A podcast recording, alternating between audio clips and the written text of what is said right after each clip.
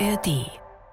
Hello, hier ist der Friedel. Das hier ist Levels und Soundtracks, der musikalische Gaming-Podcast der ARD Audiothek mit coolen Gästinnen. Neue Episoden gibt es jeden Mittwoch überall, wo es Podcasts gibt. Und wenn ihr so lange nicht warten wollt, dann findet ihr jetzt schon alle Folgen auf einmal in der ARD Audiothek. Und jetzt geht's los.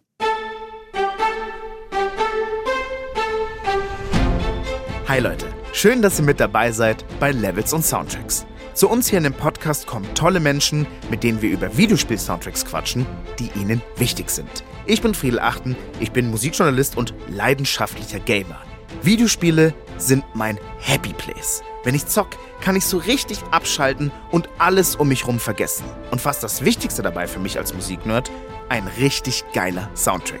Bei meinen Gästinnen ist es nicht anders. Bei dem Spiel hat mich das so mitgerissen, dass ich das dann auch einfach gehört habe, wenn ich irgendwie einkaufen war und mich dann sofort wieder in so einer seltsamen Welt gewähnt habe. Bei Levels und Soundtracks erzählen sie uns von ihren Lieblingsgames und deren Soundtracks. Ich bin hier heute mit Nils Bokelberg. Nils. Ja. Lass uns mal sprechen über die Games, die du mitgebracht hast Ja. heute. Das ist oder sind nämlich Assassin's Creed, Parappa the Rapper, wirklich heute meine Wildcard in diesem Podcast und Death Stranding. Außerdem, Nils übrigens, haben wir in diesem Podcast ein Quiz. Bist du eine Quizmaus? Ja, ich bin eine ganz große Quizmaus. Ähm, Ich krieg auch großen Ehrgeiz, wenn es um Quizze geht. Äh, Das gefällt mir. Ja, also ich bin gespannt, ob ich da heute eine Schnitte habe, ähm, weil ich dann oft bei Musik, äh, obwohl ich ja ein großer Musikfan und Liebhaber bin, aber gerade so Musik aus so Videospielen und so, da könnte es mich eventuell verlassen, aber ich spekuliere dann auf meine große Quizliebe. Ich finde es sehr schön, dass wir jemanden haben mit einer Quizliebe, weil bisher hatten wir es echt oft, dass Leute gesagt haben, entweder, oh, ich bin so scheiße in Quiz, ich werde bestimmt nichts wissen, oder ihnen war es ein bisschen egal. Aber jetzt haben wir jemanden, der gerne quizt und der auch noch Bock hat. Ich finde es fantastisch. Ich finde auch, ich finde auch, wenn man Angst hat, nichts zu wissen, macht, kann der Quiz trotzdem Spaß machen. Also ich, Ja, klar. Ich merke schon, wir sind da auf einer Wellenlänge. Ja, ich freue mich auf jeden Fall. Absolut. Den Highscore äh, halten übrigens äh, gerade Lara Loft und Rockstar, also Max Rockstar Nachtsheim. Ja. Liebe Grüße an beide an der Stelle mit 10 von 12 möglichen Punkten. Die haben krank abgeliefert. Sehr spannend aber, natürlich Nils, Ja. äh, ist in meinen Augen das Duell gegen deinen Podcast-Partner, den lieben Donny O'Sullivan. ja. Der ist nämlich auf Platz 3 mit 6 Punkten. Übrigens auch die Folge mit Donny ist eine meiner absoluten Lieblingsfolgen, deswegen hört da auch gern mal rein. Aber Nils, das erklärte Ziel ist auf jeden Fall ein Donny schlagen, oder? Ja, also ich, ich, äh, ich würde nicht behaupten, dass ich besser bin als Donny, deswegen äh, ist es auch okay, wenn er, wenn er gewinnt, aber ich will auf jeden Fall so viele Punkte wie möglich heute holen. Das ist doch logisch. Du bist sehr diplomatisch, aber eigentlich, glaube ich, willst du einen Donny schlagen. Na, ich will vor allem die ersten schlagen. Donny ist Dritter, das interessiert mich doch überhaupt nicht. Ich will die auf den ersten Platz schlagen. So Was ist denn los, Digga? Nils, wie sage ich so gern, so brauche ich dich heute, lieber Ja, Nils. sehr gut. Ich finde es wunderschön. Bevor wir jetzt in das Gespräch und natürlich auch ins Quiz einsteigen, haben wir natürlich noch dein Spielerprofil vorbereitet. Bitteschön. Gamertag. Nils Bokelberg. Origin. Wesseling zwischen Köln und Bonn. Sein heutiger Server Berlin. Skills. Moderator, Podcaster, Sänger, Autor. Achievement. Hat mit 17 die Schule geschmissen, um bei Viva zu moderieren. Lieblingsgames. Action Adventure. Dislikes. City Builder und Strategiespiele. Highschool. Hat in seiner Schulzeit den Superhelden Arm Beinman erfunden. Ganz kurz, Nils, das ist Ja. leider die erste Frage, die ich stellen muss. Wer ist der Armbeinman? Am Beinman äh, war ein Superheld. Beinman, okay. Am Beinman war ein Superheld, den ich erfunden habe, äh, weil ich mit Freunden in der letzten Reihe saß und wir natürlich Unterhaltung brauchten während des Unterrichts. Und dann habe ich diesen Superheld erfunden, bei dem Arme und Beine zusammengewachsen sind. Der hat da quasi Oh. so zwei Kreise, so zwei O's, kann aber auch fliegen. Und äh, wenn der irgendwen entwaffnen muss oder irgendwas nehmen muss oder aufheben muss, dann, äh, dann benutzt er seinen Handblick. Dann kommt so eine Hand aus seiner Brille raus, mit der er alles greifen kann, äh, wenn er was greifen muss. Und ansonsten lebt er in einem Raumschiff ähm, über der Erde, das aussieht wie eine riesengroße Hand. Da ist dann so in jedem Finger sind dann so die verschiedenen Bereiche des Raumschiffs. Also hat der Armbeinman, dadurch, dass das alles bei ihm zusammengewachsen ist, eine besonders Bedürfnis, alles sonst in seinem Leben handmäßig zu gestalten. Irgendwie. Ja, das schien irgendwie, das schien irgendwie War witzig logisch. zu sein. Ja, das Ja. war irgendwie logisch, dass der so ein Handraumschiff sah, sieht irgendwie gut aus. Liebe Grüße an den Armbeinman an der Stelle. Ja, richtig So, aus. Nils, nachdem wir das jetzt mal geklärt haben, dieses sehr wichtige Thema, würde ich mal sagen, starten wir ins erste Level, nämlich in Assassin's Creed. Nice.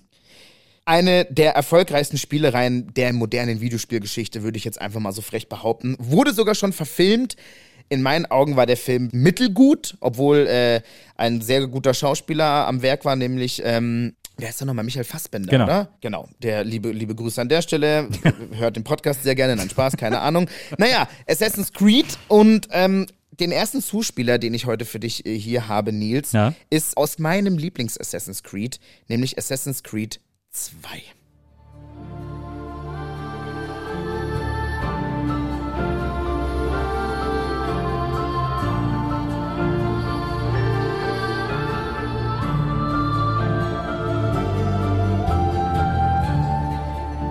Wie gerade schon erwähnt, das war jetzt die Musik aus dem zweiten Assassin's Creed. Der Track heißt Ezio's Family, ist recht rough, weil die Familie wird nämlich, während diese Musik spielt, ähm, vor Ezios Augen gehängt. Also es ist wirklich, es ist, die Familie Auditore hat ähm, gelitten zu der Zeit.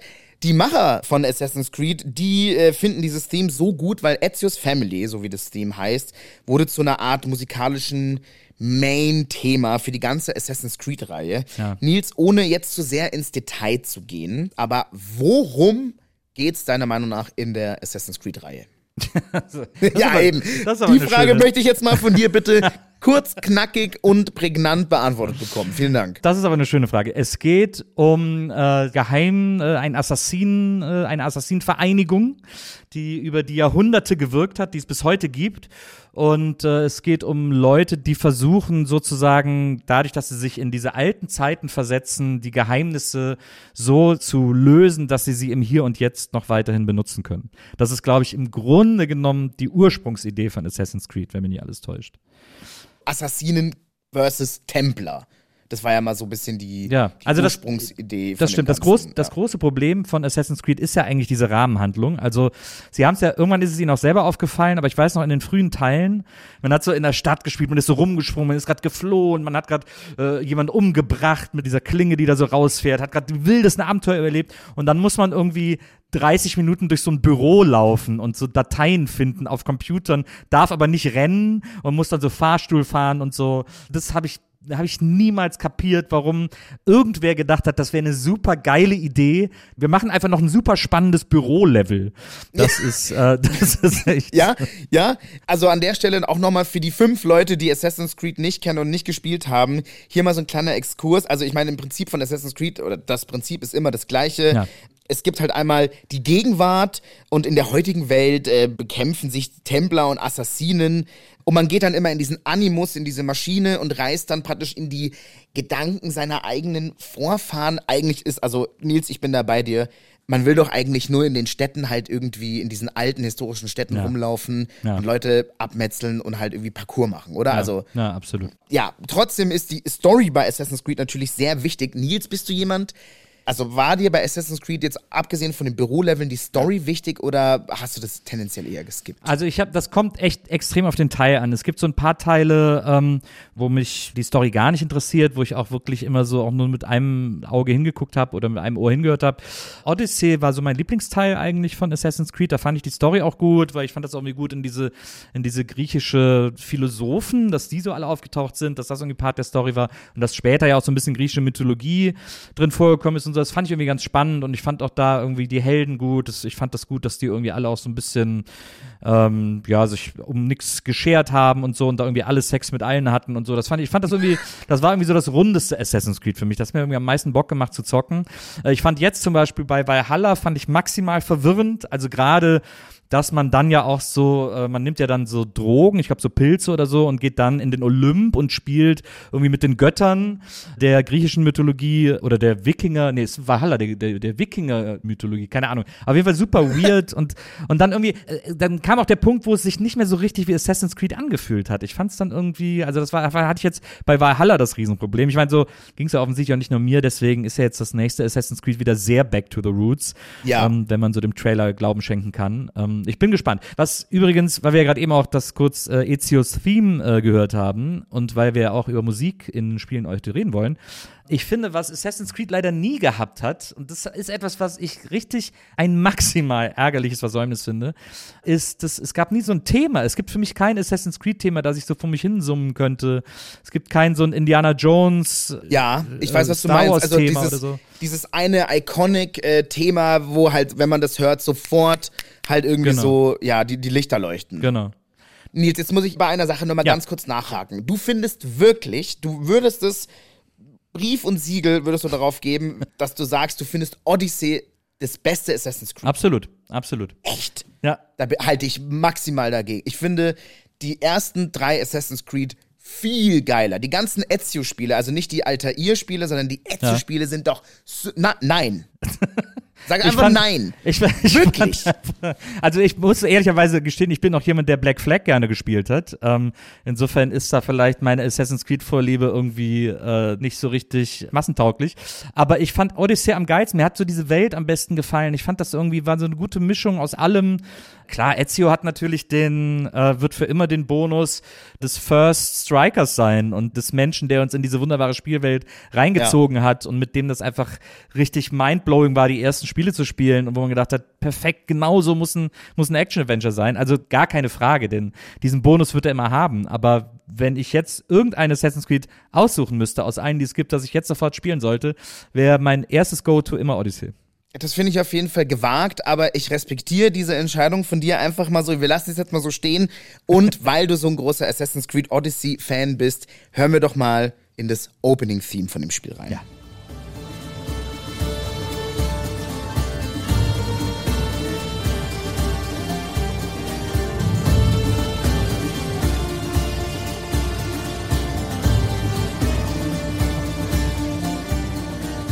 Geil. Habe ich lange nicht mehr gehört. Ich krieg fast ein bisschen Gänsehaut hier, ehrlich gesagt. Ach, jetzt komm, du kriegst wirklich Gänsehaut. Ich will eigentlich, eigentlich geht's in dem Podcast ja auch so ein bisschen darum, dass ich die Dinge mit dir mithype. Aber da kriegst du Gänsehaut. wirklich. Ich ich glaube ehrlich gesagt, dass es das einzige Assassin's Creed ist, das ich komplett durchgespielt habe. Bei allen anderen bin ich so sehr in Nebenmissionen verloren gegangen, dass ich irgendwann vergessen habe, das zu Ende zu spielen und so. Es geht mir oft bei, gerade bei solchen Open World Games so. Und ich glaube, Odyssey ist das einzige, das ich wirklich straight zu Ende gespielt habe. Okay, krass, weil es gibt ja auch, also das Spiel ist ja jetzt unabhängig davon, wie ich es qualitativ finde, das Spiel ist gigantisch groß, glaube ich auch. Also ich glaube, es gibt äh, irre viele Sidequests ja. und es ist ja, auch ja. sehr lang. Also krass, dass du es auf jeden Fall durchgespielt hast. Ich fand einfach, dass Alexias eine coole Sau äh, war. Das hat einfach Bock gemacht, den zu spielen. Und wie gesagt, ich fand das cool, dass der irgendwie mit Frauen, mit Männern mitgegangen ist. War ihm völlig egal. Er wollte irgendwie seinen Spaß haben, wenn er Wein getrunken hat und so. Ich fand das irgendwie alles cool. Ich fand das, ich fand okay. das sehr lässig für so ein Spiel. Ich lasse dir das auf jeden Fall jetzt. Ich höre jetzt auch auf, da rumzuhauen darauf. Es gibt ja auch, muss man ehrlicherweise sagen, schon viele ikonische Momente bei Assassin's Creed. Ja. Und ähm, ich finde, zu diesen ikonischen Momenten gibt es auch interessante Soundeffekte. Zum Beispiel diesen hier. Ja, ist immer wenn du am Turm stehst. Immer wenn du am Turm genau. stehst und den Umgebungsscan machst, dann, äh, dann hörst du den Vogel. Ab wann hattest du eigentlich den Punkt bei Assassin's Creed, wo du dir gedacht hast, den Sprung in den Heuhaufen überlebt er eigentlich nicht?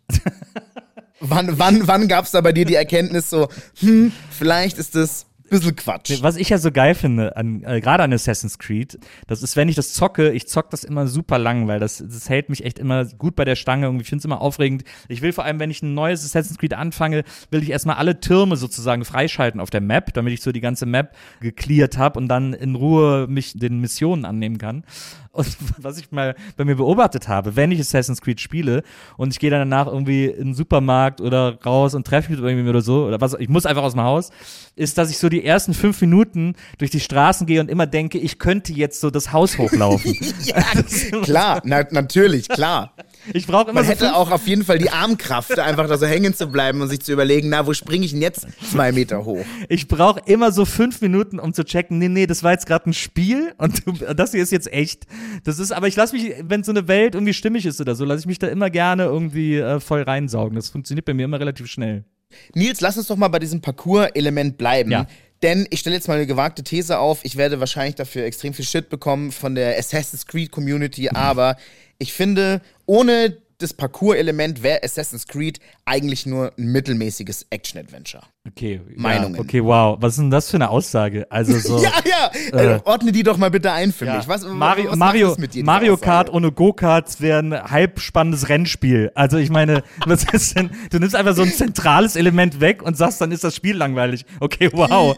Ja, Super. okay, okay, tatsächlich, fair enough. Da hast du mich jetzt ein bisschen, ich sehe es ein. Aber ich finde nämlich, dass die Action früher, also ich fand, das, das Kampfsystem ist solid. Die, fand die Stories früher auch solid, aber ich denke mir manchmal so, ohne diesen Parcours würde mir dieses Spiel wahnsinnig wenig geben, aber ich finde, dass du einen Punkt machst, ähm, in dem du sagst, das ist so ein elementares äh, Ding in dieser Welt, das ist eigentlich eine dumme Aussage von mir. Ich finde das, ich finde das Kampfsystem, das levelt man ja, glaube ich, auch so ein bisschen ab. Also je nachdem, äh, welcher Teil das ist. Das finde ich für mich völlig ausreichend. Es gibt ja Spiele, wo das sehr komplex ist und wo man sehr komplex gegeneinander austarieren muss.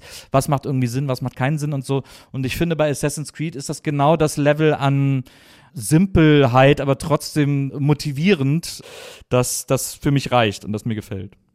Nils, du wohnst ja jetzt in Berlin. Wenn du auf einmal doch diese unglaublichen Parcours-Fähigkeiten bekommen würdest, wo würdest du denn in Berlin hochklettern? Na, überall. Also, was ist denn los? Ist doch. Naja, aber wenn du jetzt sagen wir mal, okay, sehr unrealistisches Szenario, Nils. Okay. Ich setze dir die Pistole auf die Brust und Ja. sag, ein Gebäude. Ein Gebäude kletterst du hoch. Welches?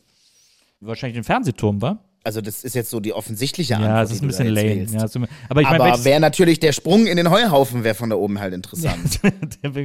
ich fände auch, ähm, ich fänd auch so dieses Hotel, wo dieses Aquarium zerplatzt ist, da vielleicht hat man da von oben so einen guten, so einen guten Blick rein. Ich war auch zwei Tage bevor das Aquarium geplatzt ist, saß ich da noch in der Bar unterm Aquarium.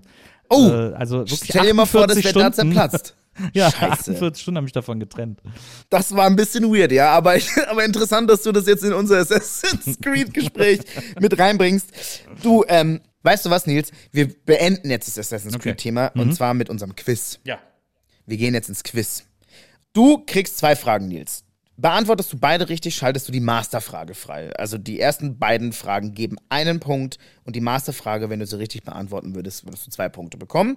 Wir erinnern uns, dein Ziel ist es mindestens, mindestens sechs Punkte von deinem Podcast-Homie Donny O'Sullivan zu schaffen. Aber eigentlich, so wie du es vorhin angekündigt hast, ist der einzige Platz, den du hier heute ergattern möchtest, der erste. Ja, diese Donny-Sache, die versuchst du mir die ganze Zeit unterzuschieben, aber ich Ja. will mindestens elf Klar. Punkte machen. Ich will eine Storyline hier kreieren. Ich, ich will auf jeden Fall so ein bisschen, also das ist mein Spannungsbogen heute. Ist du gegen Donny? Nein, Spaß. ein bisschen. Frage 1. Wenn man bei Assassin's Creed Black Flag, was du ja auch gespielt hast, Ja. mit dem Piratenschiff rumsegelt, singt die Schiffscrew diverse Sea Shanties. Mhm. Welches berühmte Sea Shanty ist nicht dabei? Ist es A, Drunken Sailor, also What should we do Mhm. with a drunken sailor? What? Das, weiß nicht, das mussten wir in der Schule singen, das fand ich irgendwie auch damals schon cringe. Naja, wäre es B, The Rio Grande, das geht sowas wie Oh, hey, was you ever in Rio Grande. Mhm. Sorry dafür. Oder wäre es C, Wellerman. There once was a ship to, do, with a belly. Hast du wahrscheinlich schon mal gehört. Also Antwort ist C. Und diese Antwort ist richtig. Es ist C. Wellerman ist ein So dieser TikTok-Shanty, ja, oder nicht? Ein, es war ein riesiger TikTok-Trend. In Black Flag ist er aber nicht drin. Und dieser Song, ich schwöre dir, seitdem wir uns auf diese Folge hier vorbereiten, dieser Song hauntet mich, weil er geht mir. mich hat's eh schon immer latent. So Sea Shanties finde ich ist eine dünne Sehr spezielle. Linie bei mir. Ja, ja, absolut, ja. Ja, aber hören wir doch mal ganz kurz, ähm, ob so allgemein die Crew vom Assassinenschiff gut singen kann. Way up she rises, way head up she rises, way head up she rises early in the morning. Großartig. Äh, Das war natürlich Drunken Sailor. Wir machen weiter mit Frage Nummer zwei. Welcher berühmte Indie-Act, Pop-Act hat für den Assassin's Creed Revelations Trailer einen seiner Mega-Hits beigesteuert? Okay, wow. Ist es A. Woodkid? Ist es B. Florence and the Machine? Oder ist es C. Foster the People? Also ich würde fast behaupten, dass dieser Trailer iconic ist. Ja. Ich würde Foster ausschließen.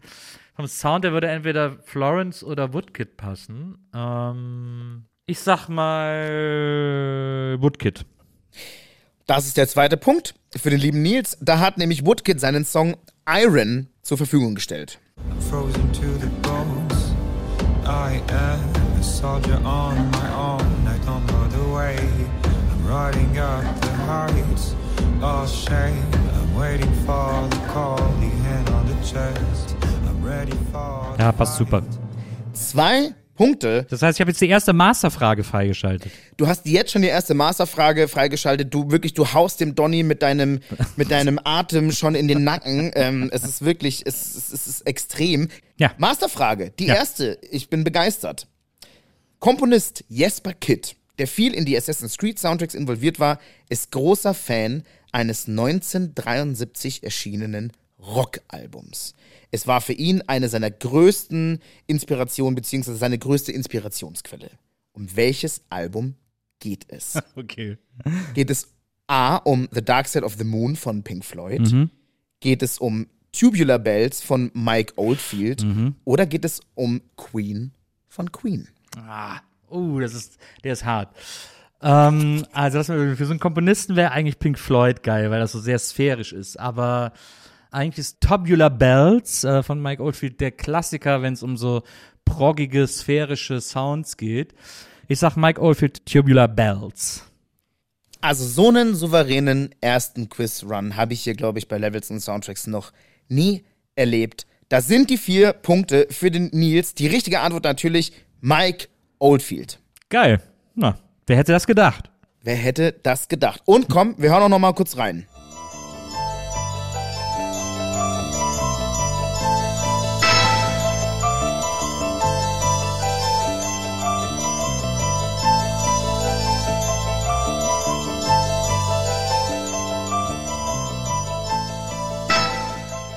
Ein extrem iconic Album, ein iconic Song. Ey Leute, übrigens, wenn ihr euch die Musik dieser Folge in voller Länge geben wollt, dann haben wir für euch Levels und Soundtracks, die Playlist zum Anhören, jede Woche hier neu in der ARD Audiothek. Zieht es euch rein. So, Nils, wir sind jetzt bei Level Nummer zwei. Ja. Wir hatten bei Levels und Soundtracks schon wirklich sehr verrückte Games, aber ein rappender Hund war bis jetzt noch nicht dabei. Parappa the Rapper Ja. Der Name, der mir sehr viele Schwierigkeiten bereitet äh, von diesem Spiel. Und der Soundtrack ist genau so crazy von dem Spiel, wie man sich's übrigens vorstellt. Hier kommt's. Boom, boom, boom. You say bam, bam, bam. No pause in between. Come on, let's jam. Step on the gas. Step on the gas. Step on the brakes. Step on the brakes. Step on the brakes. Step on the brakes. Step on the gas. Step on the gas. I'm glad you know which way to go. But it ain't gonna stop me. Here we go. Das Fahrschullevel.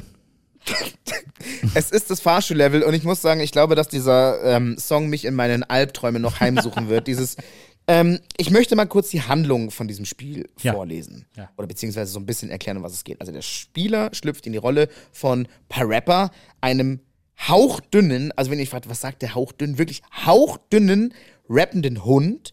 Er versucht, das Herz von Sunny Funny, einer blumeähnlichen Mädchen, zu gewinnen. Und um Sunny Funny zu beeindrucken, muss Parappa in einem Kung-Fu-Dojo kämpfen oder Fahrstunden nehmen. Nils, ich checke gar, ich checke gar nicht. Ich, also per Rapper äh, muss ja vor allem, äh, soll er beim großen Rap-Contest, glaube ich, am Ende äh, teilnehmen und bestehen und trifft deswegen verschiedene Menschen, die ihn trainieren, die ihm helfen, ein ordentlicher Rapper zu werden und die ihm helfen, irgendwie im Leben weiterzukommen. Und deswegen geht er erst in ein Dojo, um Kung Fu zu üben, wo aber natürlich auch seine Rap-Skills geschult werden. Ähm, er geht in die Fahrschule, wo seine Rap-Skills äh, Rap geschult werden und wo er irgendwie auch gleichzeitig Autofahren lernt. Und all das mündet dann in dem großen Finale, in dem Per Rapper endlich seinen großen, großen Hit rappen kann, der immer wieder mit den Worten endet, you gotta do what? I gotta believe. Und das ist, eine, das ist so die große zentrale Message von Per Rapper, The Rapper. Wir müssen, ihr müsst an euch glauben, dann könnt ihr alles schaffen.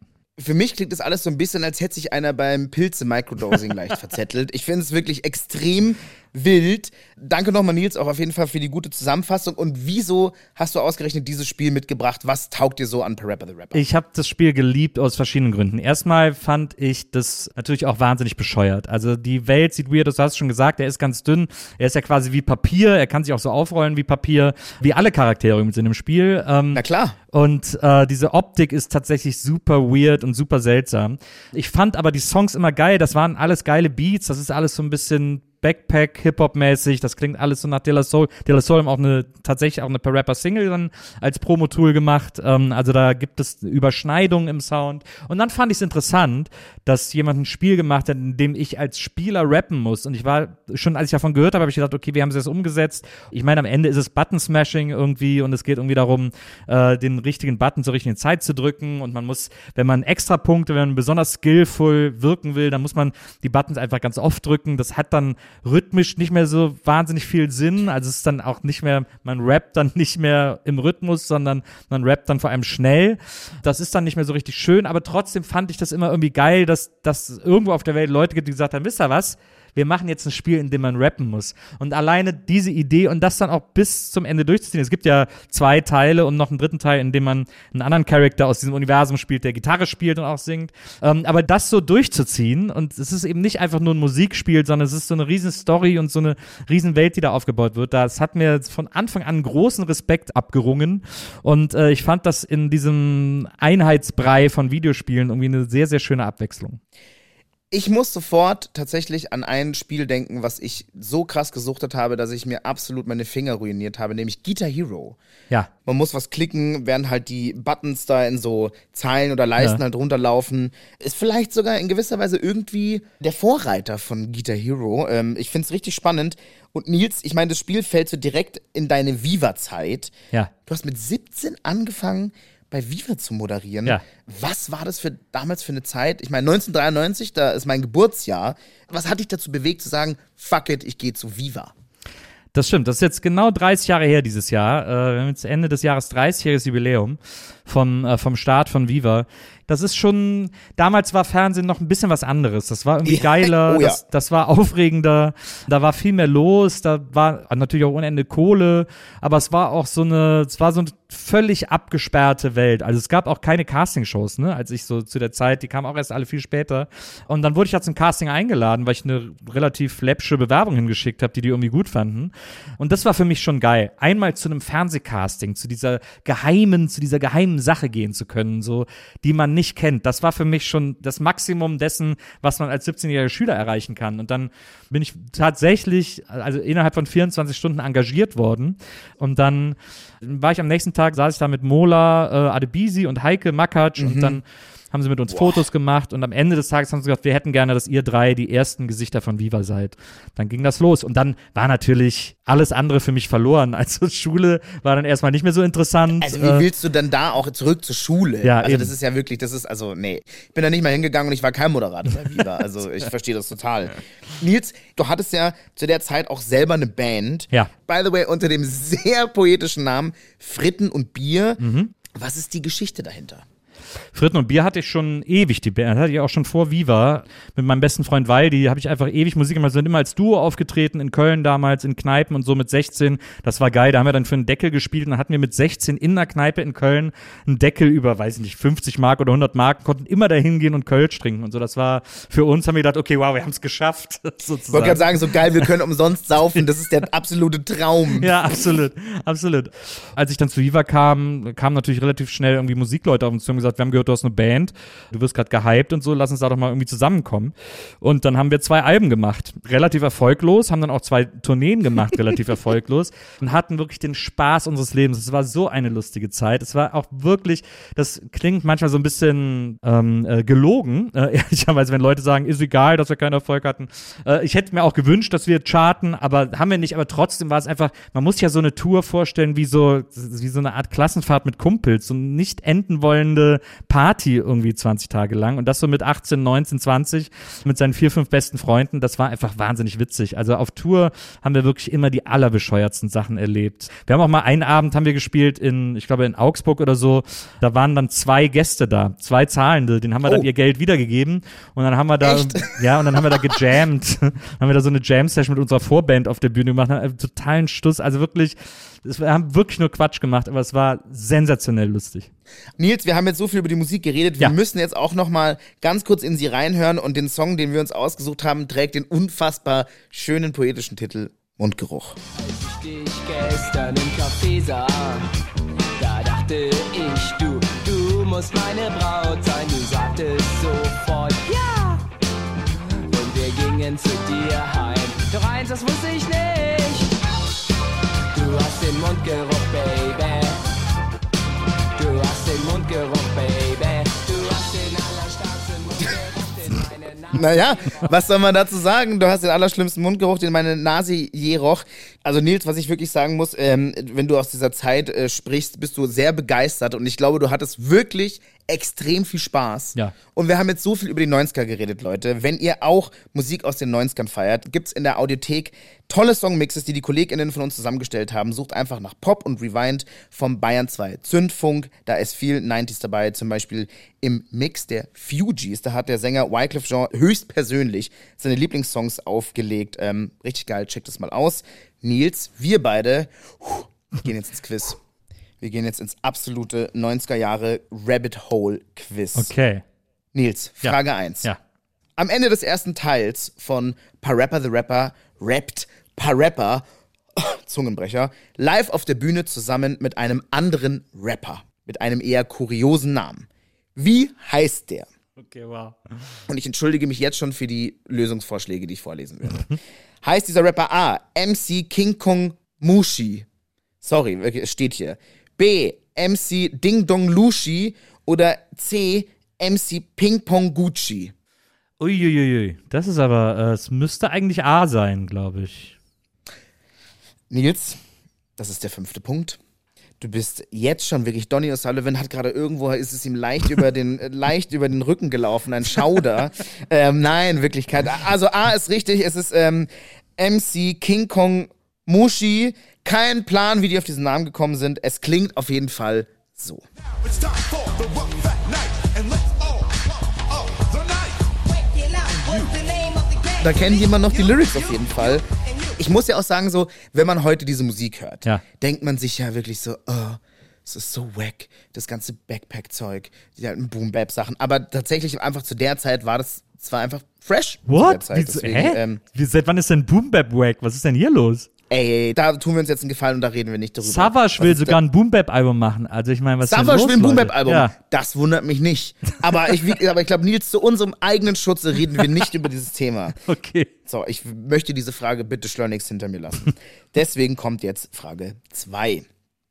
Die Lyrics der Musik für das Spiel Parappa the Rapper wurden erst auf Japanisch geschrieben. Ein Rapper namens Ryo Watebe hat sie dann ins Englische übersetzt. Was war die Besonderheit daran, lieber Nils? War es A. Die Reime im Japanischen reimen sich auf die englischen Reime auch.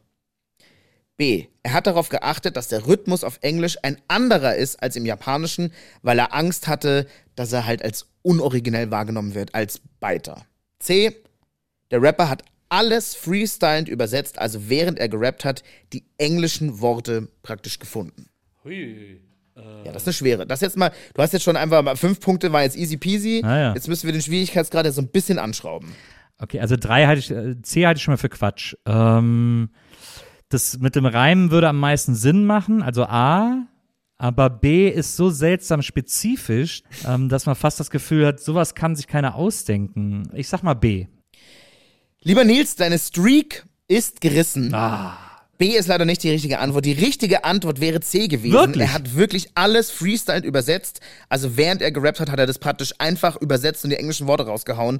Ich weiß nicht, wie er es gemacht hat. Ich kann auch nicht beurteilen, ob vielleicht der englische Soundtrack dadurch gelitten hat, weil ich den japanischen jetzt auch nicht kenne. Ja. Aber es ist auf jeden Fall eine krasse Leistung. Das muss man dieser Ja. Person mal lassen. Das stimmt. Ähm, lieber Nils, du Ja. hast die Masterfrage jetzt nicht freigeschaltet im zweiten Level. Nichtsdestotrotz hast du fünf Punkte. Wir machen jetzt weiter mit Level 3. Ja.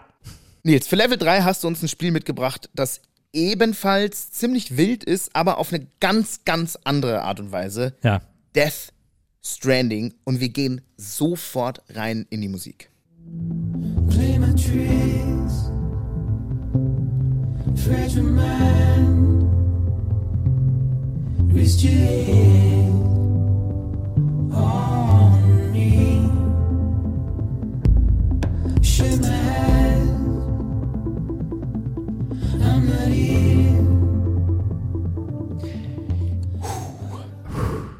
Es ist ein krasses Opening. Es geht um die Schöpfungsgeschichte. Der Hauptcharakter fährt durch eine schöne, aber auch irgendwie dystopische Landschaft und es läuft dieser Soundtrack. Ich meine, das Spiel ist völlig crazy, Nils, da müssen wir nicht drüber reden, aber Ja. kannst du versuchen, mal kurz zusammenzufassen, um was es in Death Stranding geht? ist es der Also es- Postboten-Simulator? Ja, es gibt verschiedene Ebenen, weil das ist ein Spiel, bei dem gerate ich nicht nur ins Schwärmen, sondern wirklich ins Philosophieren, wenn ich darüber rede. Wir haben im Grunde genommen die Geschichte eines Mannes, der äh, einen sehr speziellen Job hat, nämlich ähm, Pakete von A nach B zu bringen in einer absolut dystopischen, unwirtlichen Welt, in der Menschen eigentlich sich überhaupt nicht aufhalten können. Diese Welt ist bevölkert von Monstern, von Geistern und von einer tödlichen Luft äh, stellenweise. Und dieser, dieser, dieser Bote, es gibt mehrere dieser Boten, die haben so einen speziellen Anzug, so eine spezielle Vorrichtung, die sie am Leben hält, die es ihnen ermöglicht, durch diese Welt zu gehen. Und diese Anzüge werden sozusagen angetrieben durch so eine Art schlaue Föten, könnte man so sagen. Das sieht auch alles so sehr nach Nabelschnur und Fötus aus. Sie schließen sich den vorne irgendwie so an den Anzug dran. Da ist er in so einer Art, in so einer Art Nährlösung drin. Und diese Föten sind aber auch gedanklich verbunden mit ihren Trägern. Und das macht diesen Job so anspruchsvoll und so schwer und auch psychisch so belastend.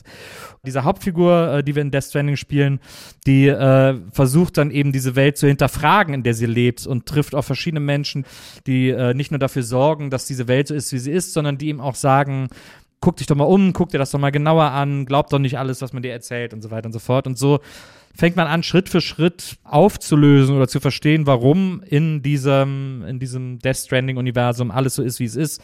Und so kommt man dieser Sache auf die Spur. Das klingt jetzt erstmal nach so einem klassischen Sci-Fi-Plot im Grunde genommen. Aber das wird in diesem Spiel auf eine so seltsame Art und Weise erzählt, die extrem viel äh, hinterfragt, die Lebensentscheidung hinterfragt. Und das finde ich eigentlich die größte Leistung von Death Stranding, die äh, das Prinzip Videospiel hinterfragt. Also, ähm, indem es eine vermeintlich banale Aufgabe, nämlich Pakete von A nach B tragen, zu so einer seltsamen, man kann die auch so Meter hoch stapeln auf seinem Rucksack, zu so einer lebensbedrohlichen Aufgabe macht und man aber trotzdem diese ganzen Wege gehen muss, die es in dieser Welt zu gehen gibt, die auch zum Teil echt lang sind und sich ziehen und so. Und dann gleichzeitig mit dieser Musik dann äh, korrespondieren, die dann eingespielt wird äh, gelegentlich, wenn man weiß, dass wieder ein längeres Stück Weg ist, das man bewerkstelligen muss das hat angefangen, mich an einem, an einer Idee zu packen, bei der ich mir überlegt habe, was mache ich hier eigentlich gerade? Was bedeutet eigentlich Spielen? Was bedeutet eigentlich Videospielen? Wie sehr bin ich eigentlich moralisch so einem Charakter verpflichtet? Wie sehr bin ich mit dem verbunden? Wie sehr hinterfrage ich eigentlich Lebensentscheidungen, die echt sind, im Gegensatz zu denen, die in einem Spiel nicht echt sind? All das ist da plötzlich aufgekommen, hat das so aufgewühlt, dieses Spiel. Und das fand ich schon also, dass man so eine für Videospiele höhere philosophische Spielebene erreicht, habe ich davor und danach nie wieder bei irgendeinem Spiel erlebt und war etwas, was mich wirklich gemindblowt hat. Du hast ja eigentlich auch mal im Vorgespräch uns erzählt, dass du jemand bist, der normalerweise auch gern mal durch so eine Story skippt. Skippt, ja. Du bist ein Skipper, auf jeden Fall. ähm, und hier wurde kein einziges Mal geskippt, oder wie? Nee, hier wurde gar nicht geskippt. Und das ist ja nur wirklich das Spiel mit den, das ist ja wirklich ein Cutscene-Massaker, muss man ehrlicherweise sagen. Also da muss man ja wirklich 20 Minuten oder so äh, Cutscenes aushalten können. Aber es hat mich so von Anfang an, ich fand von Anfang an alles so weird und seltsam und unverständlich, dass es mich sofort gefesselt hat und dass ich sofort irgendwie wissen wollte, was will der von mir? Also was ist denn los mit ihm und so. Und das ist dann irgendwann umgekippt in diese, in diese Begeisterung, in dieses sich völlige, sich völlige aufsaugen lassen. Und ich finde ja übrigens, dass das etwas ist, was keiner so kann wie, äh, wie Kojima. Äh, weil wenn wir uns irgendwie an Metal Gear Solid auf der, was war das, drei, glaube ich, oder vier, auf der, auf der ersten Playstation damals erinnern, wo ich den Controller irgendwie auch hinlegen musste und wo der meine Memory Card ausgelesen hat. Ja, und wo man die Memory Card umstecken musste, Genau, oder? ja, Weil genau. sich, ja, ja, voll. Und dieses Wanddurchbrechen, das kann der einfach wie kein anderer und das finde ich einfach total geil. Dieses, dieses vierte Wanddurchbrechen. Voll. Hideo Kojima ist einfach eine krass wichtige Person, um auch irgendwie Videospiele weiterzudenken, auch als erzählerisches Medium. Deswegen finde ich, ähm, ist er einfach völlig zu Recht auch, einfach, hat die Position, die er hat. So, ähm, Nils, man merkt, du bist voll drin, du findest die Story total Ja. geil, du hattest deinen Spaß. Ja. Welche Rolle hatten die Musik dabei gespielt? Ja, es ist, glaube ich, eines der wenigen Spiele, wo ich mir danach auch die sofort die Playlist gesichert und aufs Handy runtergeladen habe, weil ich das immer und überall hören wollte. Es ist gar nicht mein Sound. Also es sind so eigentlich Sachen, die ich privat wahrscheinlich kaum hören oder entdecken würde. Aber bei dem Spiel hat mich das so mitgenommen und mitgerissen, dass ich das dann auch einfach gehört habe, wenn ich irgendwie einkaufen war oder so und mich dann sofort wieder in so einer seltsamen Welt gewähnt habe und plötzlich auch man das Gefühl hat, dass um einen rum alles so ein bisschen mehr in Zeitlupe läuft, wenn man sich diese Musik anhört, weil das eben diese ganz spezielle Art von Sphäre, aber gleichzeitig so einen Pop-Appeal hat, der irgendwie extrem gut funktioniert, finde ich. Mhm, voll. Der Soundtrack von Death Stranding besteht nur zum Teil halt aus so eigens dafür komponierter Musik. Es ist schon auch viel vorher veröffentlichte Musik von mehr oder wenig bekannten Bands dabei. Du hast gerade schon gesagt, den, diesen Mix, den feierst du. Ja. Und einer dieser Songs ist der hier, Almost Nothing vom Elektroduo Silent Poets featuring OK Kaya. Since you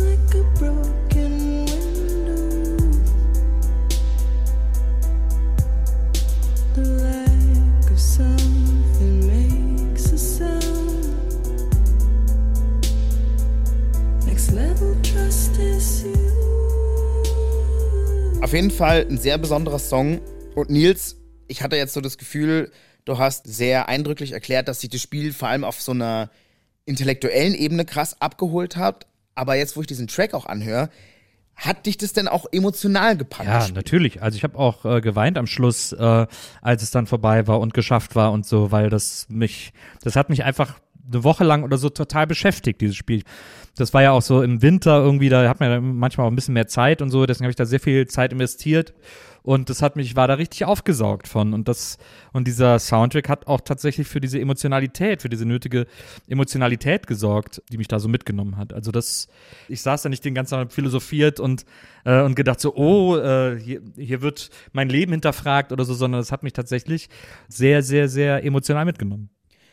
Nils, da muss ich nochmal nachhaken natürlich ähm, mit einer kleinen Spoilerwarnung. Was war der Moment, wo du da geweint hast und alle, die jetzt Death Stranding noch spielen wollen, hören jetzt vielleicht mal ganz kurz weg. Ja, ihr müsst, ihr müsst glaube ich, gar nicht weghören. Ich kann das gar nicht mehr so genau sagen. Aber ich weiß noch, dass wir am Schluss sind wir dann da irgendwie am Strand und dann äh, gibt's da ja irgendwie so das große äh, Aufeinandertreffen irgendwie und das war schon, wo sich auch alles auflöst und wo wir irgendwie aufs Meer hinausgehen und so. Und das, das war schon emotional sehr ergreifend.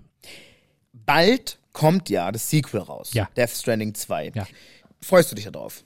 Ja, klar.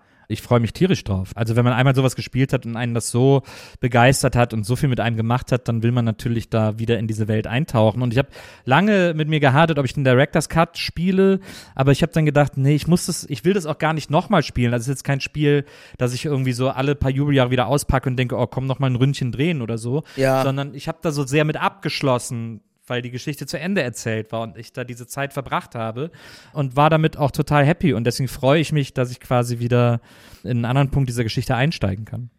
Finde ich einen absolut validen Punkt. Ähm, manchmal sind Sachen auch geil, wenn man es belässt bei diesem einen Gefühl. Ich Ja. finde ja auch eh manchmal, dass Geschichten zu lange erzählt werden und zu früh den Absprung verpassen. Deswegen kann ich das total nachvollziehen. Aber bevor wir jetzt noch ins letzte Quiz stei- einsteigen, Nils, die Frage, hast du vor dem Sequel auch ein bisschen Angst? Nö, ich bin da. Das, warum soll ich da Angst Du haben? hast absolutes, vollstes Vertrauen in Hideo Kojima. Ja.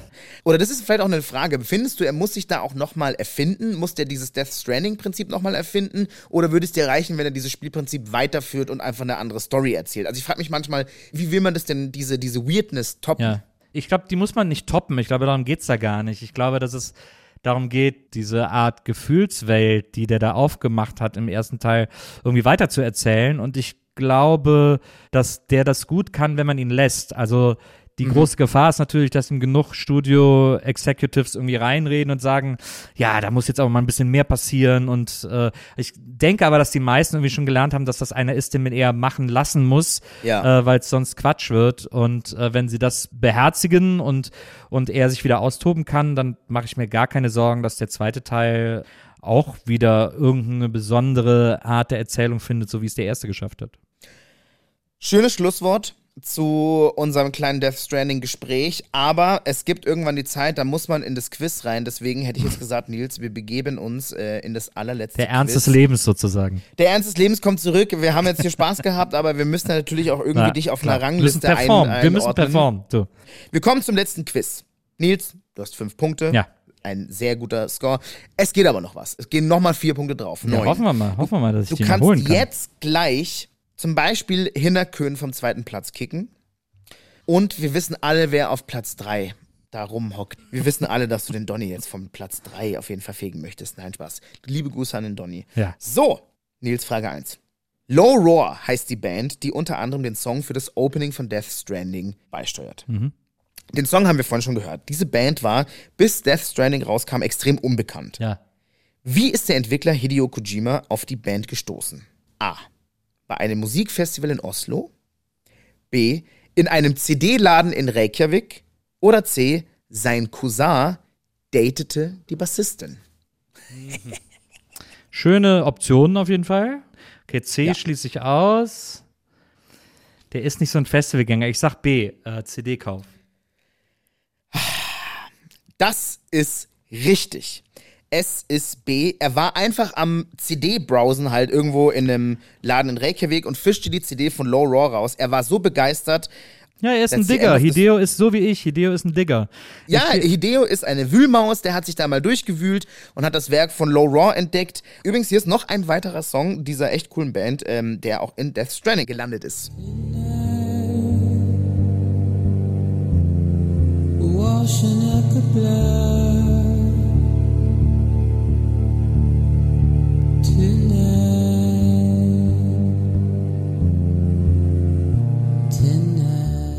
Auf jeden Fall ein richtig starker Song und ich finde auch, dass der vom Vibe her sehr gut in diese Death Stranding-Welt passt. Nils, sechs Punkte. Wir können Kojima auch sehr dankbar dafür sein, dass er uns Low Raw näher gebracht hat und groß gemacht hat und so. Das ist auf jeden Fall, das alleine war das Spiel schon wert. Das alleine war das Spiel schon wert. Frage Nummer zwei, lieber Nils. Die eigens für Death Stranding komponierte Musik kommt von Ludwig Forssell. Wie hat er sich auf das Komponieren vorbereitet? A. Er hat in einem Baumarkt auf Gegenstände eingedroschen, um zu erfahren, wie sich das anhört. B. Er hat einen Monat lang undercover als Paketbote gearbeitet. Oder C. Er hat den Originalherzschlag eines Säuglings aufgenommen und gesampelt. C. Du loggst C ein. Ja. Es wäre die geilste Antwort, aber es ist leider die Antwort A, Nils. Wirklich? Er hat in einem Baumarkt auf Gegenstände eingedroschen, um zu erfahren, wie sich das anhört. Hat dich C gerade so gepackt, dass du. Ach, scheiße. Ich, fänd, ich hätte ich hätte die sinnvollere, weil ich finde, der wirkt gar nicht so draufdreschig, der Soundtrack. Äh, deswegen hätte ich jetzt C sinnvoller gefunden. Jetzt habe ich fast ein schlechtes Gewissen. Warum? Weiß ich nicht. ich Jetzt habe ich dann doch in dieser, in dieser Quiz-Dramaturgie, die du aufgebaut hast, jetzt war ich doch auch ein bisschen emotional drin, glaube ich. Aber ist doch, ich meine, es ist doch auch schön, dass ich mir einen Platz mit Donny teile. Das ist doch wunderbar. Das hast du jetzt extrem gut wegmoderiert, lieber Nils. da merkt man einfach die Erfahrung von dir. Ähm, nee, es ist auch schön, ganz ehrlich. Es ist, wir haben auch, manche Fragen sind auch einfach fies. Und ganz ehrlich, weißt du, für welche Antwort du dich entschieden hast, Nils? Für die Antwort, die du am geilsten fandest. Und manchmal muss man sich die Wahrheit einfach selber machen. Absolut. das finde ich auch. Das soll bitte nicht äh, der Takeaway sein aus dieser, aus dieser Folge Levels und Soundtracks. Aber lieber Nils, sechs Punkte, genauso gut wie dein Homie Donny und ganz viele andere tolle Gäste noch hier in diesem Podcast. Ich finde, kann sich absolut sehen lassen. Leute, was ein crazy Ritt. Also wenn ihr Bock habt, auf dem Laufenden zu bleiben, wer auch unseren Highscore hält bzw. knackt, dann abonniert doch einfach Levels und Soundtracks in der ARD-Audiothek. Lieber Nils, Hier, Friedel, es war sehr schön mit dir. das fand ich auch. Riesen Spaß gemacht. Ich finde, du hast ganz tolle Spiele mitgebracht. Wir haben uns bei Assassin's Creed ein bisschen, da hatten wir Meinungsverschiedenheiten. bei Parappa the Rapper hätten wir fast mit der 90er Jahre Boom-Bap-Diskussion, wären wir fast handgreiflich geworden. Ja. Aber am Ende sind wir über die Philosophie und das tolle Leveldesign und Spieldesign von Hideo Kojima, haben wir nochmal beide zusammengefunden. Ein versöhnliches Ende. Es ist eigentlich ein total versöhnlich harmonischer Abend gewesen, oder? Ich finde auch, es gibt nichts Schöneres, als sich über Unwichtiges zu streiten. Äh, deswegen hat das einen großen Spaß gemacht. Halten hoch.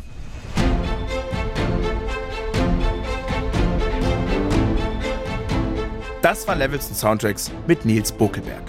An der heutigen Folge haben mitgewirkt Autoren Philipp Potthast, Yannick Sellmann, Viktoria Schulmann, Technik Sebastian König, Luca Nikolic, Redaktion Anne-Kathrin Henschen.